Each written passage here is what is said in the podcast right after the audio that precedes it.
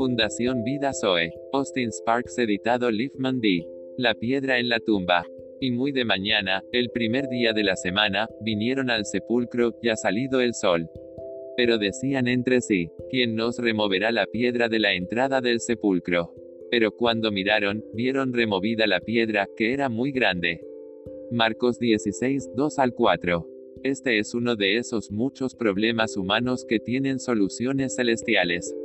La piedra representa en la tumba representa al corazón velado a lo espiritual. La decepción de las expectativas y esperanzas. Si hubieran estado cerca cuando la gran piedra se colocó en posición en la entrada de la tumba y si hubieran visto el sello puesto sobre ella, se habrían vuelto. Eso es el final de todas nuestras expectativas, eso es la decepción de todas nuestras esperanzas.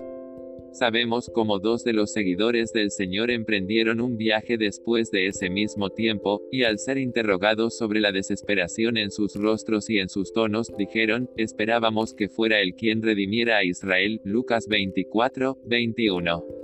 Para ellos, todas las esperanzas de la redención de Israel se habían ido con el cierre de la tumba, y todas las expectativas en las que habían puesto sus corazones habían terminado. Si vemos con el nuevo corazón veremos otro mundo y la piedra retirada.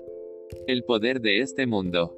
Una vez más, esa piedra representó el triunfo aparente del poder de este mundo.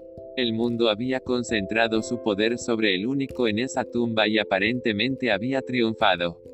En ese momento el mundo había ganado el día, todas las pruebas declararon que su poder había vencido. El problema espiritual de la muerte. Pero más, esa piedra representaba el terrible problema espiritual de la muerte. La muerte es un gran problema espiritual. No voy a detenerme en eso ahora, pero en presencia de la muerte, se enfrentan con tremendos problemas y siempre hacen todo tipo de preguntas. Se trata de la muerte como una fuerza de impotencia, y la demanda de algo que está más allá de lo que damos. Nadie ha regresado de la muerte a nosotros personalmente, literalmente, para decirnos algo de lo que queremos saber. La muerte es siempre un misterio tremendo, y lo fue doblemente para los seguidores del Señor, porque no solo estaban perplejos por el problema general sino también por el problema específico de su muerte. Casi puedes oírlos interiormente haciendo preguntas. Que él muera, que esto le haya sucedido. ¿Qué podría significar? Esa piedra realmente era muy grande, vista desde todos los ángulos.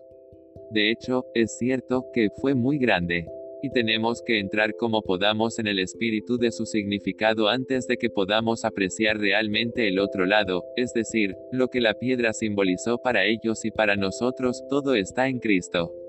Vemos la inminencia de otro mundo.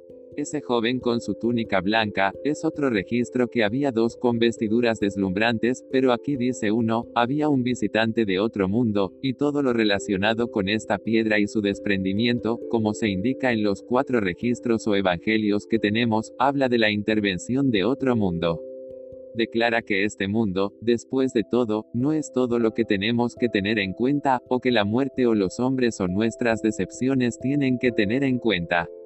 Hay otro mundo en su totalidad, en estrecho contacto con este, y más poderoso que este, actuando en relación con los propósitos de Dios centrado en su Hijo, y que nunca puede, de ninguna manera, ser tragado en una tumba.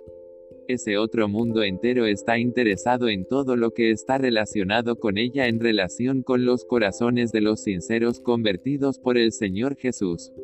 La inminencia de ese mundo se reunió en esta piedra cuando fue quitada, física y espiritualmente para alcanzar la posición de ascensión.